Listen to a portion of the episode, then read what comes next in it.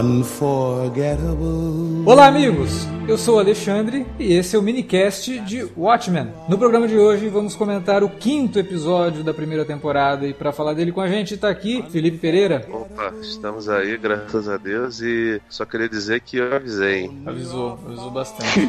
Para falar de Watchmen com a gente, tá aqui também Gustavo Vieira. Opa, e aí? Acho que agora o Felipe tá um pouco mais satisfeito, né? Teve resposta finalmente? Teve alguma Porra, mas, Porque, tipo assim, ele dá duas, duas respostas e bota dez perguntas junto. Ah, mas aí. Tomando cu, ah, mas cara. Aí até, dá graça. Até quando ele é didático, ele não. não, não... Porra, tomando cu, parceiro. E quem, quem tava reclamando, quem tá falando na verdade da resposta era o Alexandre. Vamos ser, vamos ser justo aqui. Eu zoei ele que eu falei, pô, não, ele vai dar resposta no, no último episódio. Não deu. Nesse ele deu algumas, mas abriu sete abas. E o bom é que a gente tá, tá acertando algumas coisas, né? É, comecei a ficar ah, preocupado, inclusive, com esse episódio. Mas logo depois da vinhetinha a gente volta para comentar o quinto episódio de Watchmen. Não sai daí.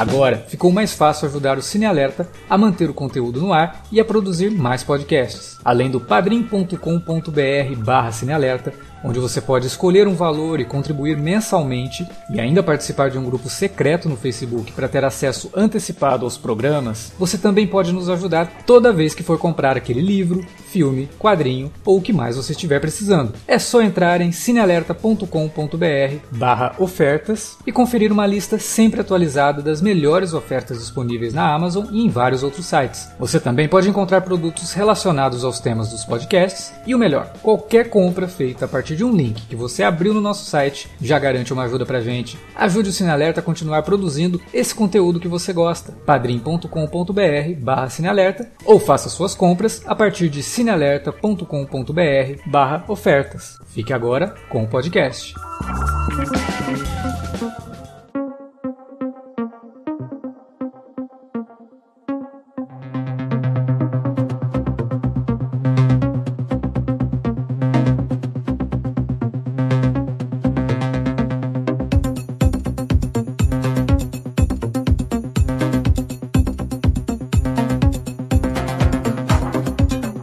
Da gente entrar no episódio em si, vamos cumprir aquela pequena promessa que eu fiz semana passada, que eu achei interessante o Gustavo trazer. É um resumo básico do que teve lá na Pitpedia dessa semana, que a gente estava comentando aqui antes de começar a gravar, não foi assim tão bombástica como costuma ser, né, Gustavo? É, eu, dessa vez foi mais fraco, mas ainda assim tem algumas coisas interessantes. Na Pit da semana a gente teve uma propaganda da pílula Nostalgia, é, que aparece no episódio, né? E ela confirma o que foi dito no próprio episódio. É, ela é uma pílula de memória personalizada, fabricada pelas indústrias Trio, e quem toma aquela pílula acaba revivendo é, é os momentos que foram fabricados na pílula. É, é isso? É, são, são momentos inseridos. É, inseridos na pílula a partir das memórias de quem é, foi feito lá o experimento no cérebro, né? Você é, faz o experimento no cérebro, tira algumas memórias de determinada pessoa e consegue colocar na pílula que se chama Nostalgia, que é o nome do perfume do White, né? Que ele tá, tinha lançado lá no comecinho da, da HQ, do Watchmen. É, se bobear vai ter uma guerra de patentes entre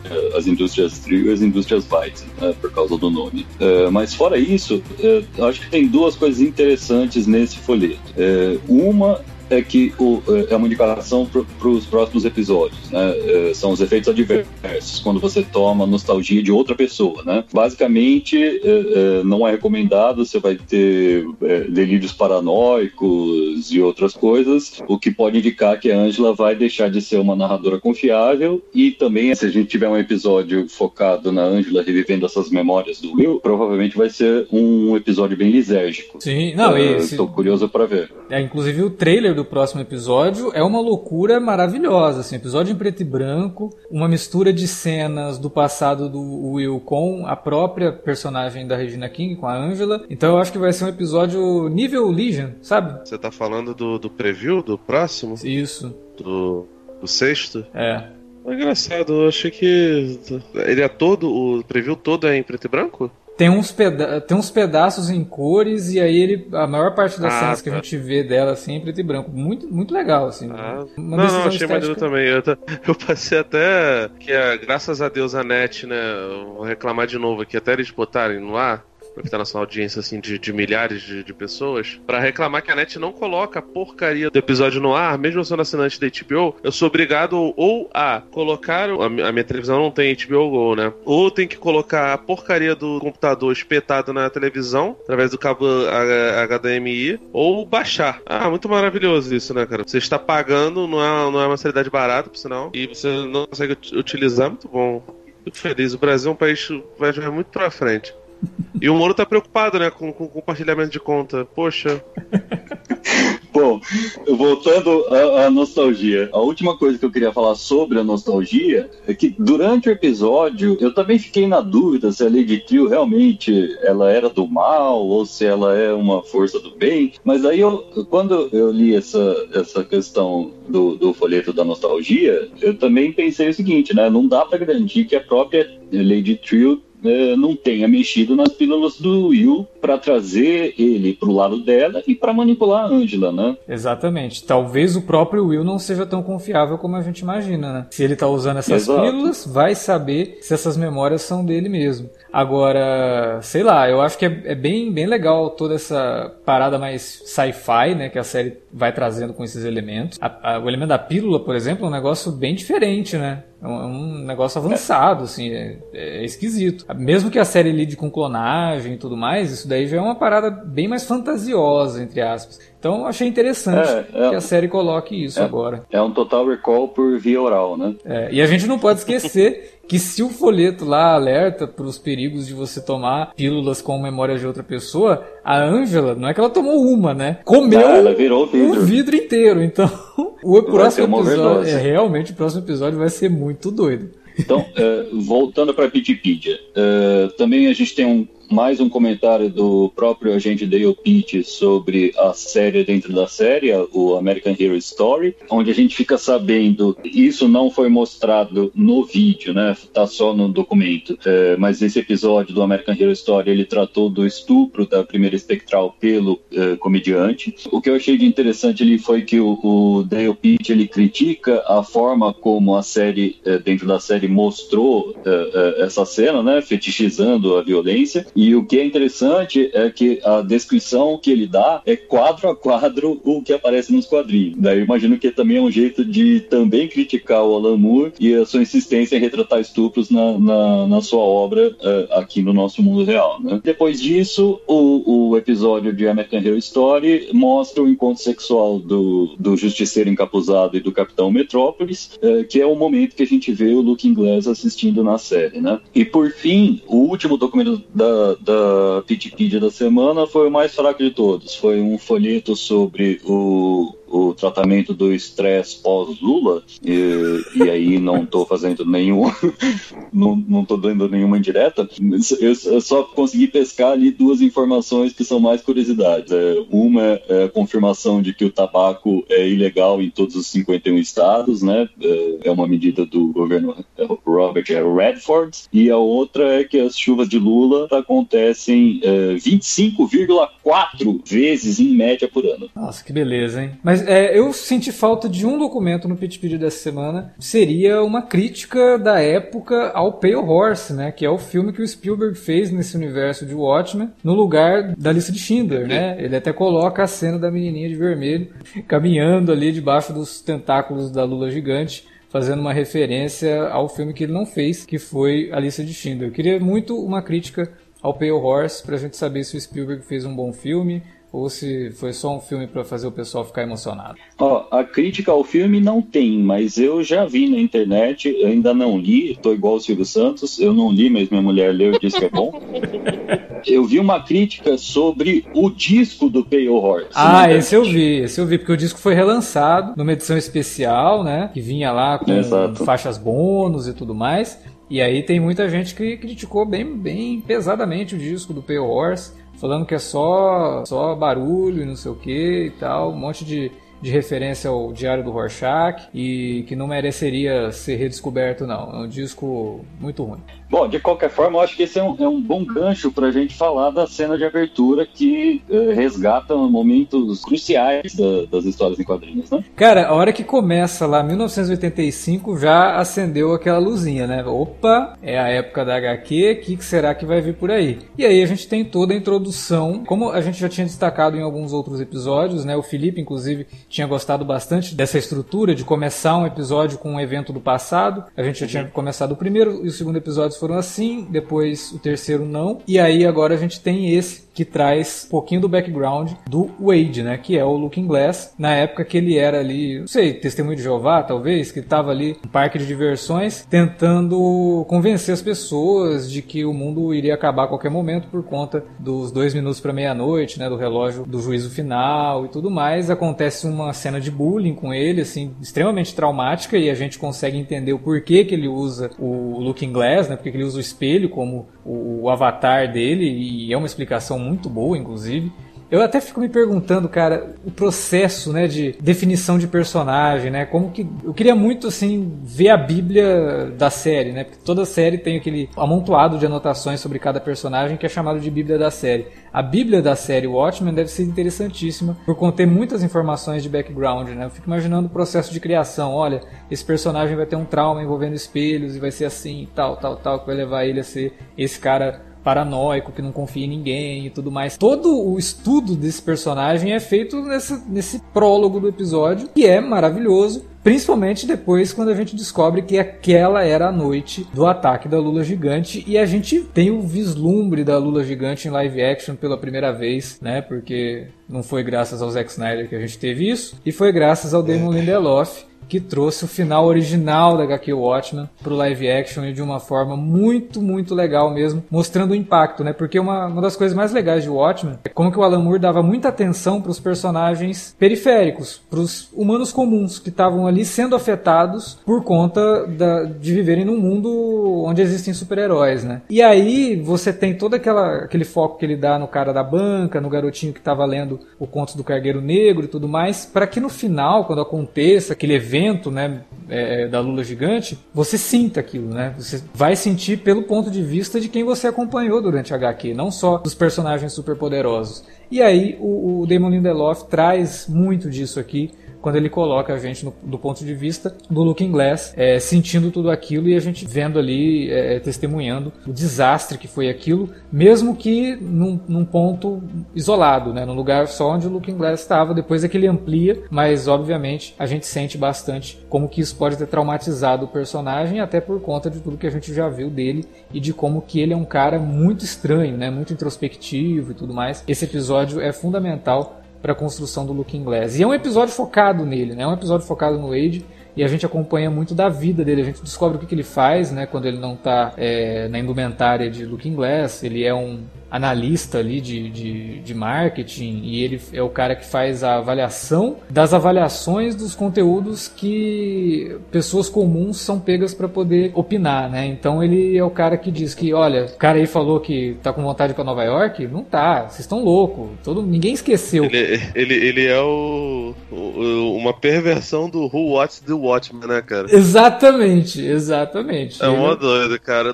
E, e, aliás, essa cena, tava discutindo eu o Davi e o Alex a participação do Michael Imperioli nessa cena, cara, maravilhosa, cara. A gente acabou de, de rever os Bons Companheiros, né, por conta do podcast Isso. que a gente soltou ontem. E o Michael Imperioli tá lá e é tão legal ver o Michael Imperioli, sei lá, com 15 anos naquele filme, porque ele tá muito novo, né? Ah. E aqui ele ah, já aqui... super grisalho e tal, porra, é, muito já tá legal. Com 87. Não, cara, ele é maravilhoso. O Michael Imperioli, infelizmente, a última coisa que eu vi dele, ele fez um filme, o um filme de um, de um, diretor português que é dificílimo de achar, cara. Nossa. Infelizmente, eu tô, tô, tô caçando aí, ele é 2018. Ele aparece é... muito em séries de TV. A última aparição que eu vi dele numa série foi no Havaí 5.0. Ele tava com um personagem que aparecia de vez em quando na série, assim. Um advogado e tal. Eu Acho achei... que eu vi spots da televisão com, com, com coisas dele e tal, mas é. esse filme que eu tô falando tem até o maluco que fazia o artbook do, do, do, do Sopranos também, o ah, Ventimiglia lá, o sim. cozinheiro, tá ligado? Uhum. Eu espero que tenha feito um mafioso. Eu vou tentar achar esse filme, cara. Assim, o roteiro trata de, de lidar com pequenas coisas, e isso realmente, como você brilhantemente disse, é muito Alan Moore, né, cara? Mostrar detalhes, assim, as coisas de, de histórias do super-homem, por exemplo, a maior parte delas não são tão reais porque, caraca, você vê, Metrópolis é atacada, destruída e reconstruída da noite pro dia, toda semana, né, todo mês, né, porque as revistas são mensais, e, e não tem uma, um pensamento sobre isso, não tem uma, uma grande não tem uma. Eu não gosto dessa palavra, né? Mas não, não existe uma, uma problematização disso daí. Que, evidentemente, cara, assim, a realidade não, não, não condiz com isso, né? E assim, obviamente que, que quadrinhos são escapistas, como o Watchmen, de certa forma, é escapista, mas tem uma preocupação um pouquinho maior do que a, com a realidade. Mas qualquer nível de entretenimento, mesmo sendo escapista, ele precisa ter algum, alguma ligação com a realidade, porque senão você não, não, não compra o drama daqueles personagens, né? Uhum. E o, o Moore tinha muito disso de, de explorar as pequenas coisas em volta do mundo, né? E o Watchmen tem essa, esse caráter é, mais diferenciado. E, pô, cara, esse lance de, de você ver Nova York como uma cidade que é mal vista, né? Que foi atacada, é, e ao mesmo tempo que isso condiz com a realidade, né? Porque Nova York sofreu lá com, com o 11 de setembro. Sim. E, evidentemente, muita gente ficou com receio de, de ir. Só que a realidade é que, assim, o turismo de Nova York né, é muito mais forte do que, na realidade, do que seria o normal, né? Mas eu acho bom que, que façam isso. E você vê, a Lula gigante ter destruído Nova York foi, tipo, muito mais absurda, né? Uma proporção muito mais gigantesca do que, do que o, o 11 de setembro. E olha que o 11 de setembro parou o mundo, cara. Mas a Lula gigante, pelo, pelo, pelo visto, realmente foi um negócio mais. Não, porque se você for analisar, analisar profundamente, né? O que, que foi o evento da Lula gigante? É um troço interdimensional, ou seja, é além da nossa capacidade de compreensão, porque simplesmente uhum. responde à velha pergunta: estamos sozinhos no universo? Estamos sozinhos na dimensão? O que está acontecendo, né? Porra, você, é, você é confrontado com N questões filosóficas, metafísicas, que a população não está preparada para isso, de uma hora para outra. Não. Sim. Né? E, isso sem mencionar a, a, própria questão numérica, né? Foram mais de 2 milhões de mortos, fora os afetados até hoje pelo ataque psíquico da Lula. Exatamente. É, mas primeiro um negócio que eu queria ter falado, acho que foi no episódio 2 e aqui repetiu. Vocês não acharam que a, a, a, trilha, principalmente nesse, nesse começo, ela tem um quê de John Carpenter misturado com Nine Nails? O, o, Trent Reznor, é, o Trent Reznor tá fazendo muita coisa no estilão John Carpenter no sintetizador, sabe? Ele tá mexendo e como esse episódio Sim. começa nos anos 80, não tem nem por que não fazer, né?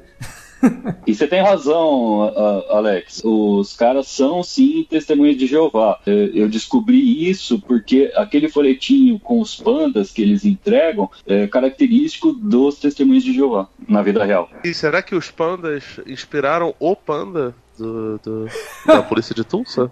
Será Não, que ele é era. É só coincidência. Um... A cena, quando ele sai da casa de espelho, é muito foda, né, cara? É. Caraca, que tomada absurda, cara. Ah, aliás, esse episódio é, tem takes, assim, e, e, enquadramentos muito bonitos, né? Principalmente ali na, na Casa de Espelho. Tudo bem que a Casa de Espelho é um troço que cria momentos icônicos desde Orson Welles, né? A gente já tá acostumado é, com Me lembrou isso. muito do Us. É. Me lembrou muito Us. Também, também. E muito, muito impactante quando quebra o espelho, né, por conta do ataque psíquico. E aí ele nossa, cara, é, é, tudo muito bonito ali. Que episódio bem dirigido. Esse daqui, os outros também, todos eles tinham uma direção muito boa, mas esse eu senti um, um, um, toque mais interessante, assim, em vários momentos. Principalmente por ser um episódio focado num personagem que tem problemas psicológicos nítidos, né?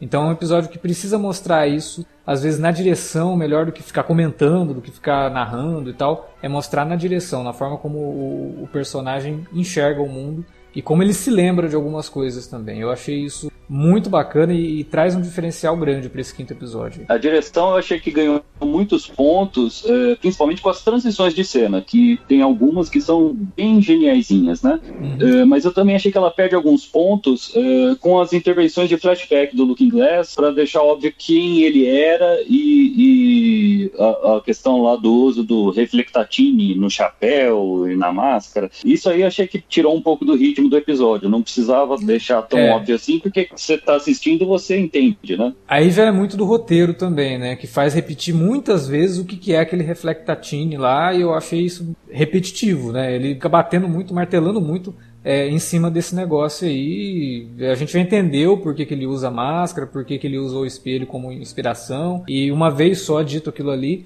já seria suficiente para a gente também pegar a temática do que é esse material que ele usa aí. Inclusive, é, sabe também o que outro filme que me lembrou aquela Casa dos Espelhos? Uhum. Conan o Destruidor. Nossa, foi longe, hein? É verdade, né?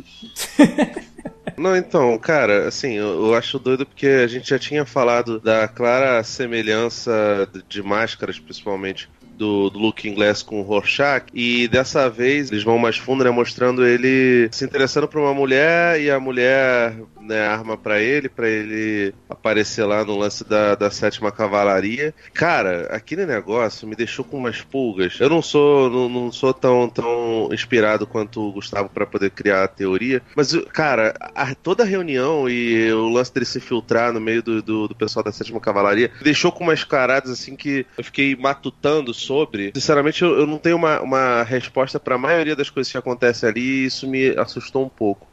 Por exemplo, não tô nem falando em relação a, ao uso da, da maquininha lá de teletransporte, deles desperdiçando bola de basquete, sei lá, pode ser que, que danifique bola, eu sou sempre contra danificar bola de basquete, tá ligado? Até porque tem uma que cai na frente do, do Luke Inglês, ele chuta, e vocês sabem, isso amassa a bola, com a merda depois. A chance dela, dela, dela ficar oval é horrível para jogar, cara, sério. Não é nem por causa disso, né?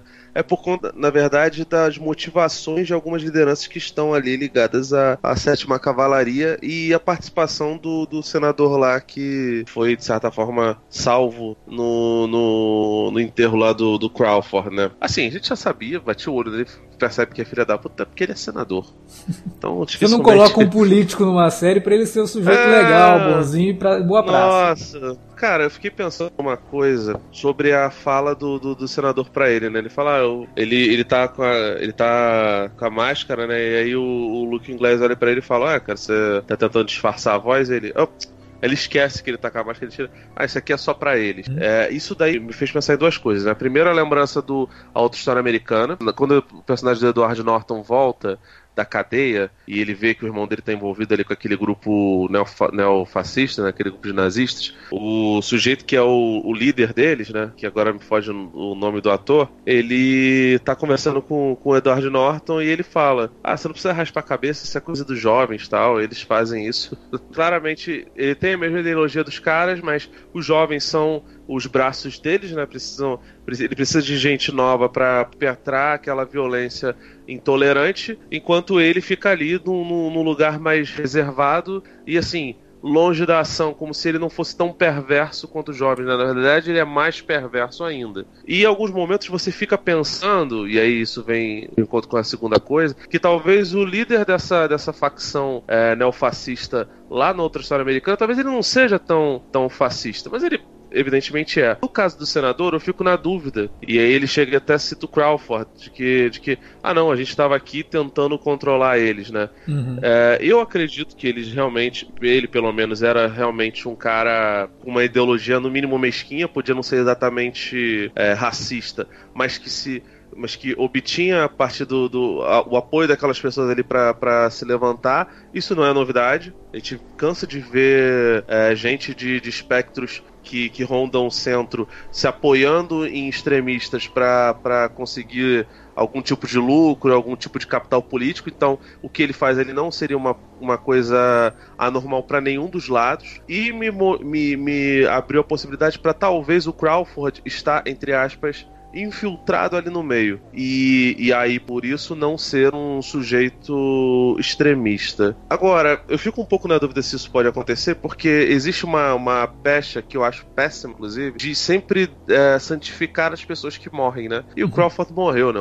Existe uma deusificação, né, dos personagens, das, das pessoas que morrem e dos personagens que morrem. Então, seria muito clichê ele agora, olha, gente, ele. Ele era na verdade legal, não era. Bem. Mas não sei, cara. A gente é. tem que analisar analisar o background aí, né? Porque tanto o Crawford como o Kim, os familiares deles eram da clã, de acordo com os documentos Sim. lá do Pitpedia. Então, é meio complicado. Eu acho que Sim, é, é, só um discurso cara, de um político, entendeu? Eu só acho que é só um discurso de um político de dizer assim, não, eu tava aqui para controlar, não deixar eles fazerem nada muito extremo. E o, o Crawford... O, Nelson, o Nelson Rodrigues, que hoje não é mais Nelson, né, que tem, tem quase 80 anos, ele foi preso durante a ditadura e o pai dele era considerado reacionário, né? Uhum. É, então, assim, o, os passos dos seus pais e dos seus avós não significam que serão os seus passos. Mas, assim, de fato, né, o, fato, o, o lance de ter uma coisa na família talvez é, passe-se essa ideologia para frente, ou o contrário, porque pelo menos a gente viu pouco do, do, do, personagem do Don Johnson no primeiro episódio, uhum. né? Apesar de ter sido um dos protagonistas, a gente viu pouco dele na série, mas não parecia ser uma pessoa que era intolerante, né? O senador, você bate o olho nele e você percebe que toda a construção ali em volta não, dele. Até o próprio episódio, quando termina, já te deixa assim, tipo, é, o senador realmente não é uma boa pessoa, né? Porque ele fala pro Looking Glass, fala, não, ó, você colabora com a gente, aí vai ficar tudo bem, não sei o quê. Ele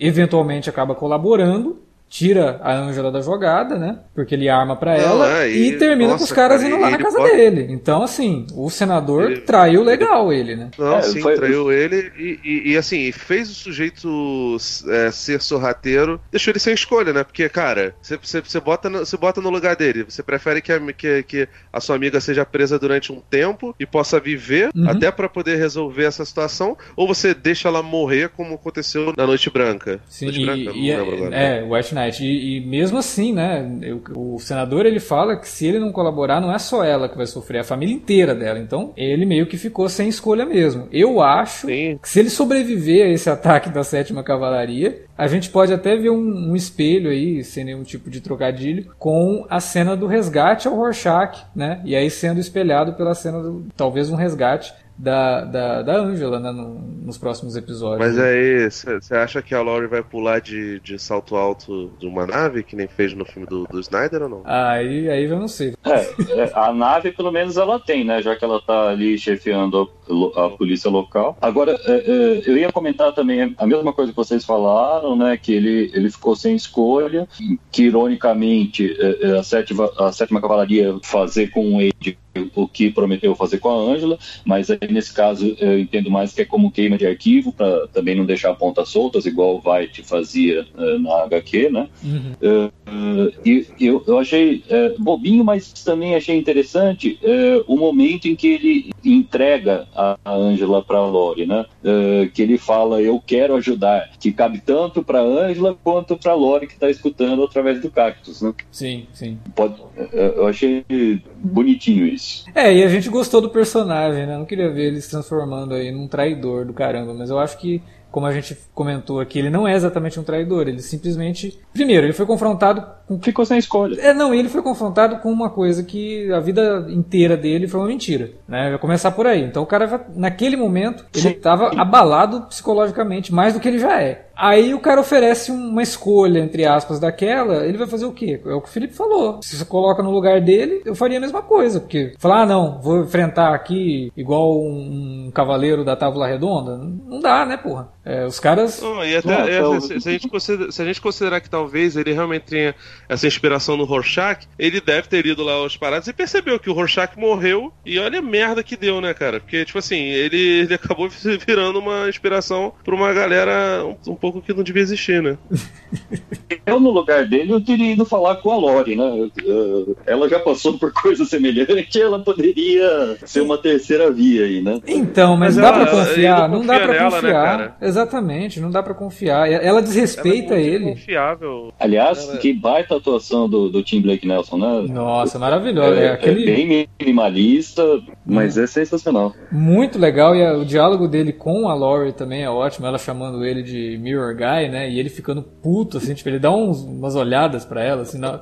principalmente quando ele tá indo embora, né? Que ele acha que já acabou, ela chama ele de Mirror Guy de novo, ele para, assim, olha para ela de novo. Porra, ela é bem filha da puta, né, cara? Bastante. Ela, ela tá sensacional. A, a Jean Smart tá sensacional nesse papel e ela consegue trazer o, o comediante nesses momentos bem filha da puta dela, uhum, é, mas uhum. também traz a presença de, espírito, é, presença de espírito, a presença de espírito da Laurie que a gente conhece, sabe? Então você me imagina juntar essas duas coisas. Tá uma personagem maravilhosa, cara. Dava pra segurar a série sozinha, inclusive. E, e, não foi à toa que eu, que eu cometi o erro no episódio passado de chamar o Looking Glass de Mirror Mask, né?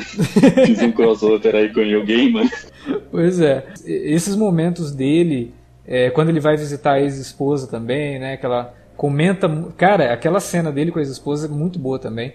Porque ela expõe algumas coisas de como era o relacionamento dos dois. Né? É, a questão de como que aquele bullying que ele sofre lá no parque de diversões afetou a vida dele de casado. É muito legal, muito bem construído tudo isso. E o relacionamento dos dois, você vê que por mais que tenha sido abalado no casamento, é, não é de antagonismo, né? Existe uma amizade ali. Ela ainda se preocupa com ele e ele assim ainda tem um carinho por ela. É só algo que não deu certo, não tinha como dar certo. E ele sabe que não tinha como dar certo. É um, bom momento ali da série. E só não gostei da mulher incinerando o cachorrinho, mas aí fazer o que, né? Era um clone imperfeito. Pois é, né? Era, era menorzinho.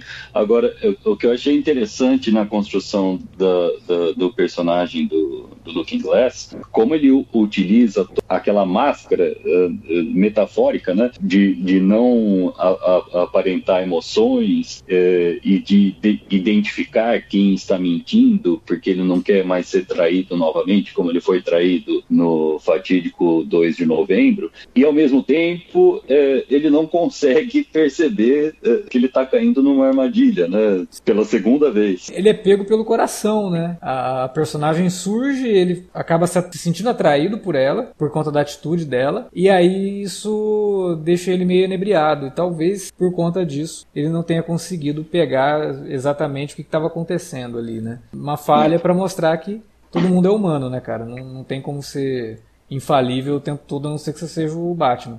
Agora, agora uma última coisa, é, é, antes da gente entrar na, na parte Ozymandias do episódio, eu, eu acho legal também como o, o, a equipe do Damon Lindelof está montando esses episódios é, é, centrados nos personagens, né, em personagens específicos, igual uhum. a gente teve o da Lore e agora o do, do Agente Wade, que também, para mim, eram os pontos altos na, na série de 12 edições. Né? As edições que eram focadas em personagens específicos eram, eram as que o Moore e o Gibbons mais exploravam é, o formato da narrativa, eram as mais instigantes, né? Para a edição do Dr. Manhattan é e para a edição do Rorschach. É, a do Dr. Manhattan é a minha preferida disparado, tem uns diálogos maravilhosos ali. O que o Moore faz ali é, é, é, incrível. Ela funciona sozinha, né? Ela funciona isolada, assim. Tipo, é uma edição que você pode ler para conhecer a origem do personagem e saber quem é esse cara. Então, acho legal que o Lindelof tenha feito isso aqui na série, com o episódio da Lori, que a gente viu, né, que foi o terceiro, e o episódio agora do, do, do Looking Glass, que tem muitos paralelos com a, com a HQ do Rorschach também, né?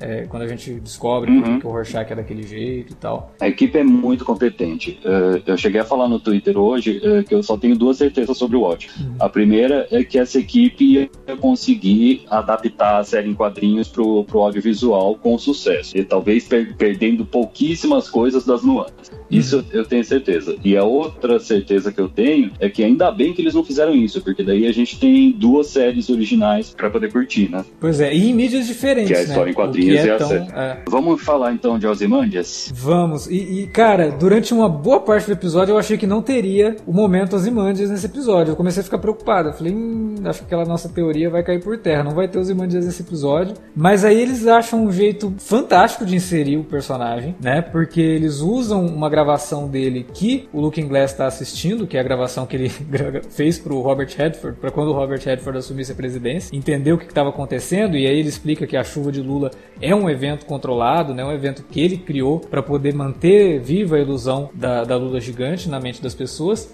e aí, imediatamente, a gente corta para os Imandias. Falei, olha que legal, né? Eles souberam exatamente onde colocar o, o, o momento com o White. E aí a gente tem a confirmação, que já estava bem na cara, mas aqui agora, né, escancarou. Ele realmente não está na Terra. A prisão dele é uma prisão espacial. Ele está na Lua, não sei se na nossa Lua, mas dá a impressão que ele está em uma Lua de Júpiter, talvez, né? Uhum. Não sei se é exatamente a nossa Lua. De qualquer forma, Adrian White está no espaço. É, mas até antes de falar dele no espaço, eu queria falar sobre o, o, o vídeo que você comentou, né? Dele confessando o plano para o Robert Redford com, acho que são sete anos de, de antecedência, de antecedência né? Exatamente. Esse vídeo foi uma coisa que me deixou intrigadíssimo, porque apesar de ter sido muito legal, para mim não faz muito sentido. Qual que seria o motivo dele fazer isso, de criar um, um, uma prova tão contundente contra o plano, o plano dele, quanto ele mesmo confessando uh, uh, em vídeo, né? Ele já tinha matado os empregados vietnamitas dele nos quadrinhos justamente para o segredo não vazar e o resultado do plano da Lula ser posto em julgamento. Uh, eu não consegui entender a motivação dele fazer isso. Eu... Talvez fosse para garantir que o governo continue a fazer chover lulas. Sim, ou, isso ou é um então ponto. ele pensa que a lógica dele é. Isso poderia ser um ponto, mas uh, talvez teria formas melhores de ele fazer. Né? Eu acho que tem um É, outro outra- ponto. O Robert Redford, ele seria, como o presidente, uma quebra de paradigma muito grande. E ele sabe disso. E ele sabe que o Robert Redford, estando na posição que ele acabou de entrar, jamais iria prejudicar essa posição, porque ele ali seria o único capaz de colocar em prática políticas que normalmente os políticos norte-americanos não teriam coragem de fazer. E ele sabe que ele jamais se prejudicaria, porque se ele fosse a público para falar isso, ele também se incluiria no plano do White. Porque o White fala: você chegou aí porque eu quis. Eu sabia que você ia chegar aí. Sim, Então, como é que ele ia a público falar assim, ó, gente, tudo que o White é, explicou sobre a lua gigante era uma mentira, inclusive eu, né? Eu tô aqui porque eu faço parte desse plano. Ele jamais faria isso. Não, isso, isso com certeza. Foi, é, um- um- uma coisa que eu pensei foi, a- às vezes ele, tem, ele acha que a lógica dele é tão irrefutável que ele nunca vai ser traído, né? Mas mesmo assim, é, uma coisa é ter a certeza que o Redford ia embarcar na dele. Outra coisa é ter a certeza que dezenas ou centenas de funcionários do governo vão embarcar na ideia também e vão manter segredos, sabendo que o próprio Rorschach não embarcou, né? E, e ali eles estavam em, em quatro ou cinco, sei lá. É, esse Era talvez seja o ponto mais frágil do roteiro aí. É a partir do momento que o senador fala que quando ele entrou lá naquela divisão do governo, fizeram ele assistir esse vídeo. Aí já fica meio assim, pô, tá, beleza, o Redford a gente entende. Mas esse povo todo que tá assistindo esse vídeo dentro do governo, aí É, não, não e- revela e por medo? Não sei, é complicado, né? Sempre tem um E- garganta profunda. Ah, e fatalmente teria várias pessoas envolvidas, porque fazer chover Lula não deve ser uma coisa que um ou dois estagiários dão conta, né?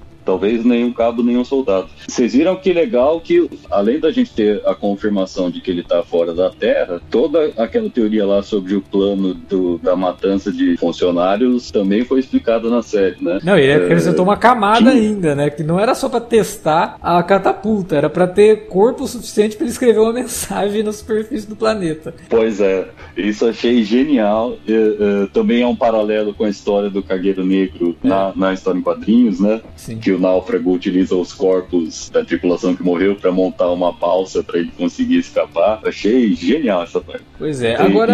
e eu ia falar da mensagem. Pode Quem falar. que é o D? Então, Pode ser o Dr. Manhattan? Pode ser Daniel Driver? Que pode ser o primeiro nome da Lady Trio? Sei lá. é, é bizarro, né? Não, não dá pra saber. Será que ele só escreveu o D porque não tinha mais corpo suficiente pra terminar?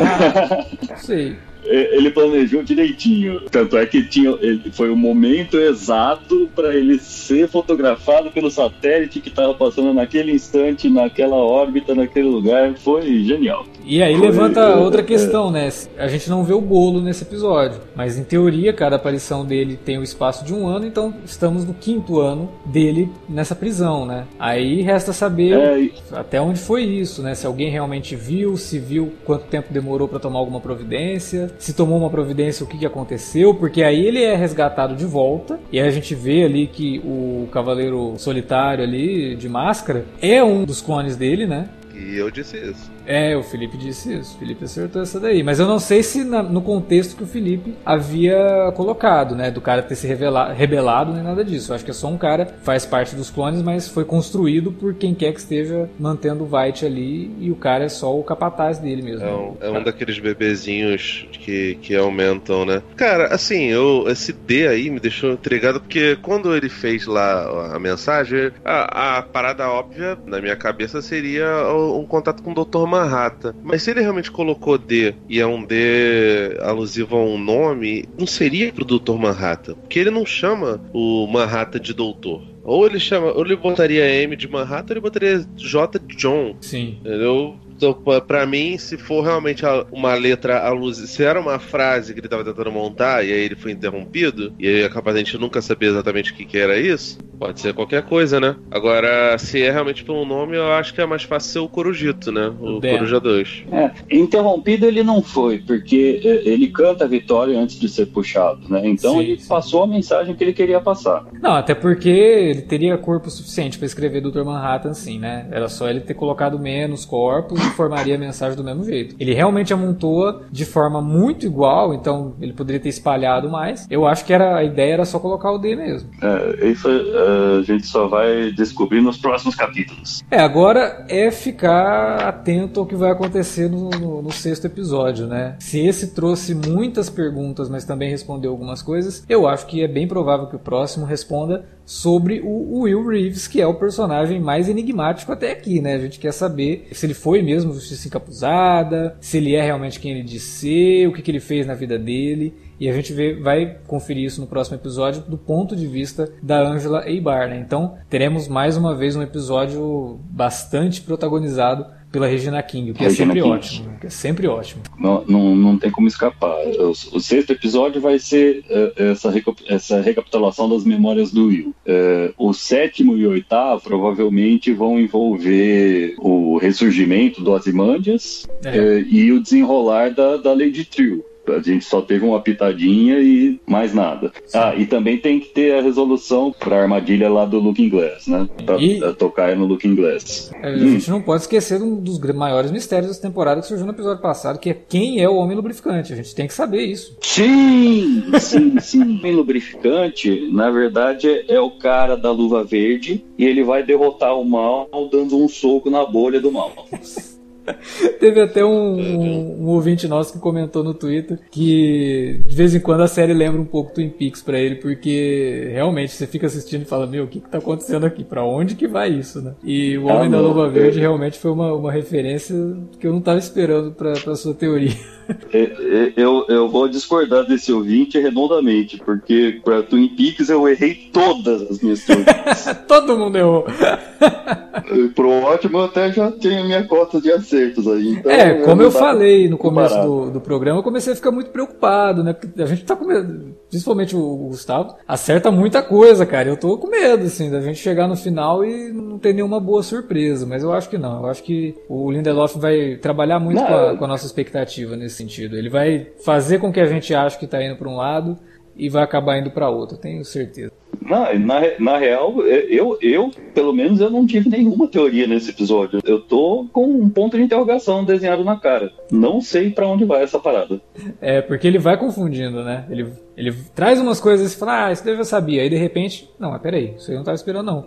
Né? Não, mas peraí, o que, que isso significa? Como assim? Então eu acho que essa é uma das grandes características que o Lindelof está trabalhando tão bem na série.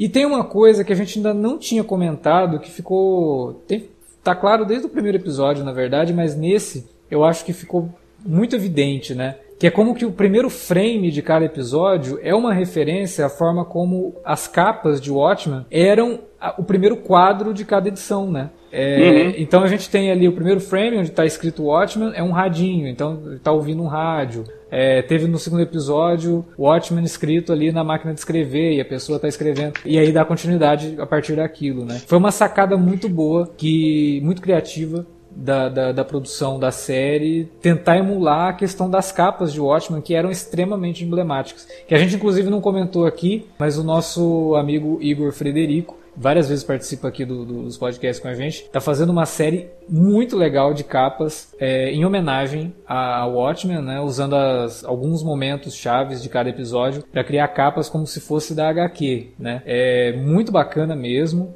E é um trabalho que foi até reconhecido pela própria HBO e tal. Divulgou o trabalho dele para alguns sites, ficou muito bacana. Se vocês puderem acompanhar, eu vou deixar o link do Instagram do Igor, que ele coloca semanalmente lá as artes que ele faz. E tem outras artes também que são muito boas, tem umas tirinhas que ele faz que são excelentes.